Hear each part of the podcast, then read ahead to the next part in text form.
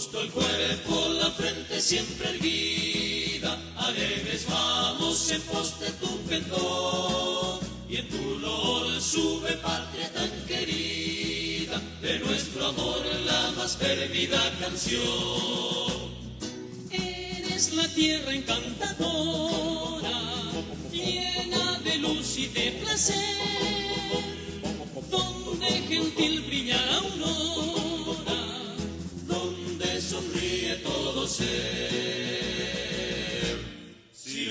cielo azul, tus selvas con su voz, encantan nuestras vidas cual favor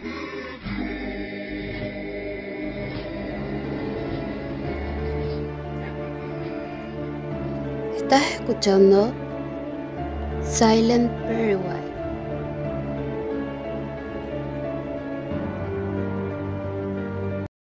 El día de hoy te voy a hablar del caso del profesor asesino. La historia ocurre en Paraguay, un país ubicado en el corazón de América del Sur, de tan solo 406 kilómetros cuadrados y con aproximadamente 7 millones de habitantes. Un país en donde los casos de feminicidio van de aumento en aumento cada año, en donde mujeres, tanto adultas, jóvenes y niñas, sufren de abusos sexuales, de maltratos físicos y psicológicos. Esto sucede en el trabajo, entre la familia, con la pareja. Y con respecto a todo esto, el siguiente caso será de una víctima. Así como tantas más, ella, Marta Raquel Orué Hirakawa. Dicho suceso ocurrió en el año 2002, a mediados de enero.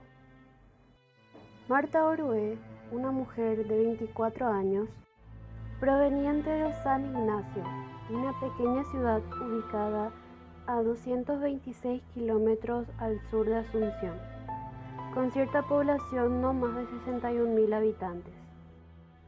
Marta se había mudado a la capital del país con el propósito de estudiar la carrera de Derecho en una universidad privada de bastante prestigio en todo el país. Ya como alumna de esa facultad, conoce a uno de sus profesores, este Hugo Tomás Ramírez Sosa, con quien desarrollaba clases de economía política. Allí, aparte de desempeñar el papel de funcionario de la institución, trabajaba como vicerrector en la Secretaría de Planificación de la universidad. Era uno de los profesores más respetados de la institución.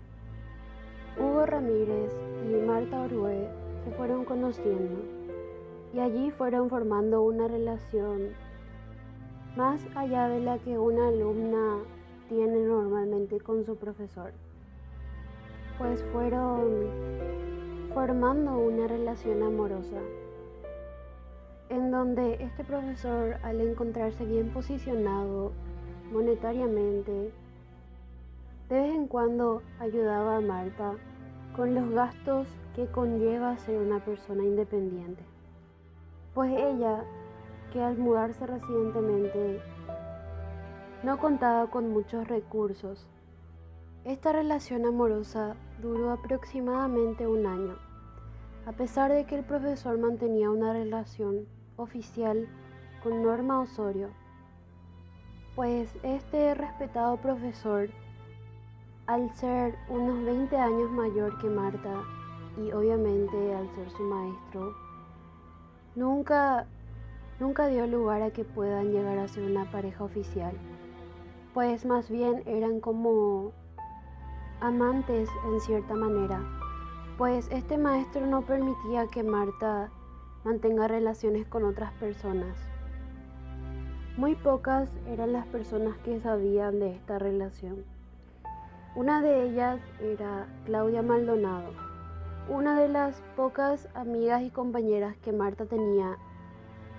Esta amiga mencionó que Marta se encontraba en un laberinto de violencia física y psicológica por parte de su profesor, pues él era una persona posesiva y controladora con Marta. La mantenía en constante amenaza. Ella tenía el deseo de terminar con esa relación. Fue lo que mencionó Claudia, pues ella estaba conociendo a alguien de su edad, un compañero suyo de la facultad.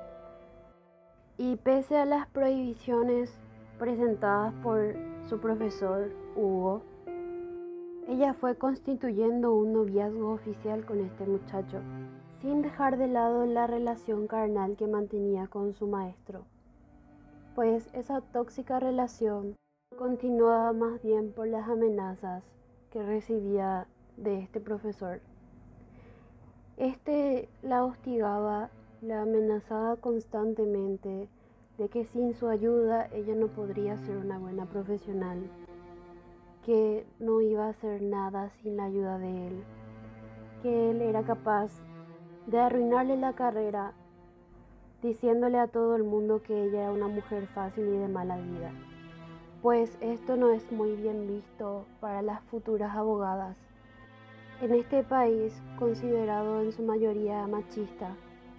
Dichas amenazas fueron el motivo por el cual Marta mantuvo en silencio toda esa agresión, pues ella temía de que su maestro agreda a su actual novio, sin saber que ese silencio la llevaría a su muerte. Un día sábado, en el mes de abril del año 2002, Marta habría quedado sola en su departamento, ya que su novio, en ese entonces Ronald, había viajado a San Bernardino con unos amigos. Esa noche de sábado, alguien tocó a su puerta. Era su profesor y amante. Luego de tantas insistencias y ruegos, ella aceptó ir con él a su casa ubicada en el barrio Kennedy de Lambaré. El profesor mostraba una actitud amable y le decía que no se preocupe, que iban a salir solo como amigos a corregir unas tareas. Llegaron al domicilio de Hugo. Se encontraban allí solos y terminaron teniendo relaciones íntimas. El suceso ocurrió luego de aquel acto. Marta Orue ingresó a darse un baño en la tina. Se encontraba en una posición tan vulnerable, allí desnuda e indefensa. Era el momento perfecto en el que su asesino ingresó al baño y sin prisa, llevando una navaja en la mano, se asomó a su espalda. En la zona media la apuñaló unas ocho veces y luego unas tres puñaladas más en el pecho, a la altura del hombro. El cuerpo de Marta se desangró en la bañera. Murió en pocos minutos. Luego de matarla, él debía deshacerse del cuerpo. La cortó en varias partes con un cuchillo de carnicería. El cuerpo de Marta fue dejando de ser lo que era. Cortó su cabeza, sus brazos, torso y sus piernas. La colocó en bolsas negras. Limpió toda la escena del crimen. Subió las bolsas negras de lo que alguna vez había sido su amante. En la valijera del vehículo Volkswagen que había pedido prestado antes a un sobrino suyo. Esa misma madrugada de domingo se encargó de repartir los restos de Marta en las inmediaciones de Lambaré y Asunción. Una de sus primeras y tantas paradas fue a 500 metros de su casa, en las calles Félix Bogado y 24 de Mayo. Allí, desde la ventana del automóvil, arrojó la primera bolsa, que contenía su torso, sin extremidades ni cabeza. Continuando con su trayecto, se dirigió a Montevideo y Mandovirá, donde se despojó de sus brazos. Sus muslos los dejó sobre 24 de mayo y Félix Bogado. Y finalmente su cabeza fue tirada a una cuadra del departamento de su pareja oficial, Norma Osorio, a la que en el momento del iniciar su recorrido del terror había llamado con la intención de crear una coartada pasando la noche con ella. Durmieron juntos y al despertar fueron a un almuerzo como si nada hubiera pasado.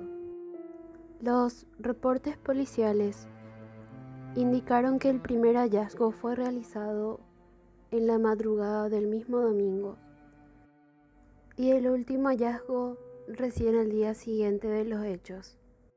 En su declaración ante la justicia, Claudia Maldonado reveló que días antes del hecho, Marta se encontraba preocupada, pues decía tener problemas económicos.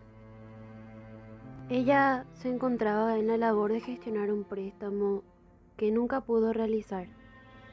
En esa misma oportunidad, llegó a confesarle a su amiga que seguía manteniendo relaciones con el señor Ramírez, quien la ayudaba con el pago de su renta. La testigo también declaró que Marta comentaba ser víctima frecuente de maltratos psicológicos, que Hugo Sosa la encerraba en el baño para que no pudiera salir y cuando mencionaba la idea de terminar finalmente con la relación, él la amenazaba con hacerle la vida imposible ya que detalladamente no hubieron datos de cómo fue que vincularon al señor Hugo Sosa con los pedazos de un cuerpo sin vida, desmembrado y sin extremidades, que fueron identificados como el cuerpo de Marta Raquel Orué Hirakawa. Son los siguientes. Tras ser encontrada la primera bolsa con el torso de una mujer, desmembrado y sin cabeza. Los vecinos de la zona, a pocos metros de la casa del profesor Hugo Sosa, los vecinos realizaron la denuncia correspondiente a la comisaría esa misma madrugada de domingo. Ya luego del levantamiento del cadáver desmembrado, los agentes policiales deberían de haber realizado el siguiente procedimiento, el de recopilar datos datos ya sea de cámaras de seguridad, interrogar a los vecinos, ya que fue en fin de semana y la gente anda por la calle. Además, la zona de la Lambaré es muy conocida por ser una zona llena de moteles. Y justamente en la primera bolsa con el torso de Marta Orué fue encontrado cerca de uno de esos moteles tan conocidos que también poseían cámaras de seguridad. La policía al registrar esas grabaciones pudieron visualizar que la bolsa fue tirada desde la ventana de un Volkswagen Gol color gris, del cual pudo haber sido visible el número de chapa, dando a conocer que este pertenecía al sobrino del profesor Hugo Tomás Ramírez Sosa. En el momento de haber sido ya identificado el propietario de ese automóvil Volkswagen Gol. Procederían a realizar la búsqueda del mismo, pues que casualmente al día siguiente fue encontrado en las inmediaciones de Sajonia, en la ciudad de Asunción. En aquel automóvil abordaba el profesor Hugo Tomás Ramírez Sosa, tío del dueño del automóvil. Ya en ese entonces fueron encontradas todas las bolsas con las extremidades mutiladas de Marta Raquel Orué Hirakawa. En ese momento, el profesor Hugo Sosa fue detenido. El automóvil fue confiscado y analizado por la policía forense. En el automóvil se encontraron manchas de sangre y también en la ropa que en ese mismo día llevaba el profesor Hugo Sosa. Tras encontrársele a él como principal sospechoso del caso de este asesinato horrible, se procedió a hacer el allanamiento del hogar del profesor Hugo Sosa. Allí fue donde los forenses encontraron rastros de sangre en el techo, en el baño y en las escaleras. A modo de defensa, Hugo alegó que su pareja, Norma, se encontraba con la regla, pero esto no tenía mucho sentido, ya que era un poco extraño encontrar manchas en el techo. Además, encontraron rastros de cabello en un cepillo de limpieza, que luego al realizar pruebas de ADN se confirmaron que tanto la sangre como el cabello pertenecían a Marta Raquel Orue Hirakawa. Desde el 10 de diciembre del año 2002, Hugo Tomás Ramírez Sosa fue condenado con la pena de homicidio premeditado. Por la crueldad de los hechos, fue sentenciado a 21 años de prisión en la penitenciaría de Tacumbú.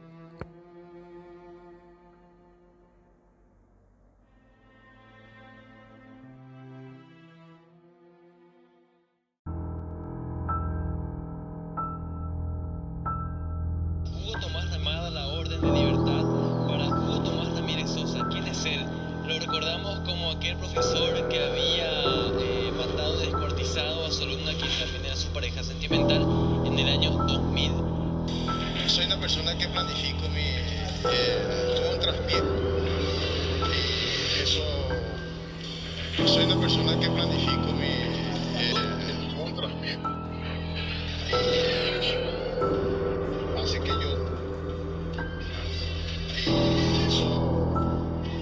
que yo eh, redoble para poder salir adelante. Para mí eso hace que yo, sábado ya hice, la justicia tiene me dio la libertad. Ya hice, la justicia tiene todo mi legado, me dio la libertad. El 26 de enero del 2016, tras cumplir la tercera cuarta parte de su condena del 2002 y en su tercer intento de conseguir la libertad condicional, esto le fue posible, ya que el feminicida no poseía antecedentes previos al asesinato. Tras sus años de condena, realizaba tratamientos psicológicos en prisión. Aquellos especialistas dictaminaron que ya no necesitaba más otro tratamiento, además de presentar un comportamiento ejemplar en la penitenciaría.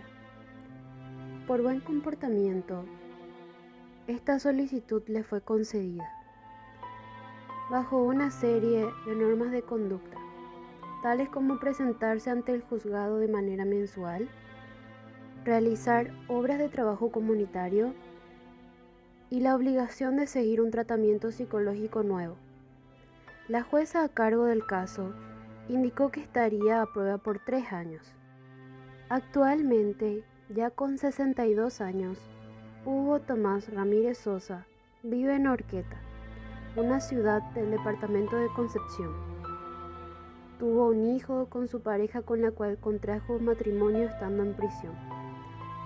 Además de ello, consiguió un empleo en una consultoría privada, gracias a los estudios que culminó en la penitenciaría misma.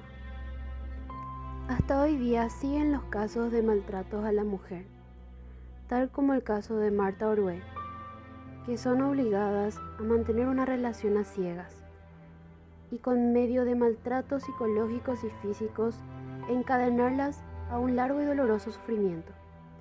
Lastimosamente la justicia no ayuda mucho, ya que estos casos son tomados de manera ligera. ¿O qué opinan ustedes? ¿Creen que un criminal puede llegar a sentir culpabilidad por sus hechos cometidos? Hechos cometidos con tal crueldad. Con esto nos despedimos del primer capítulo. Muchas gracias por escuchar. Volveremos pronto con un nuevo episodio.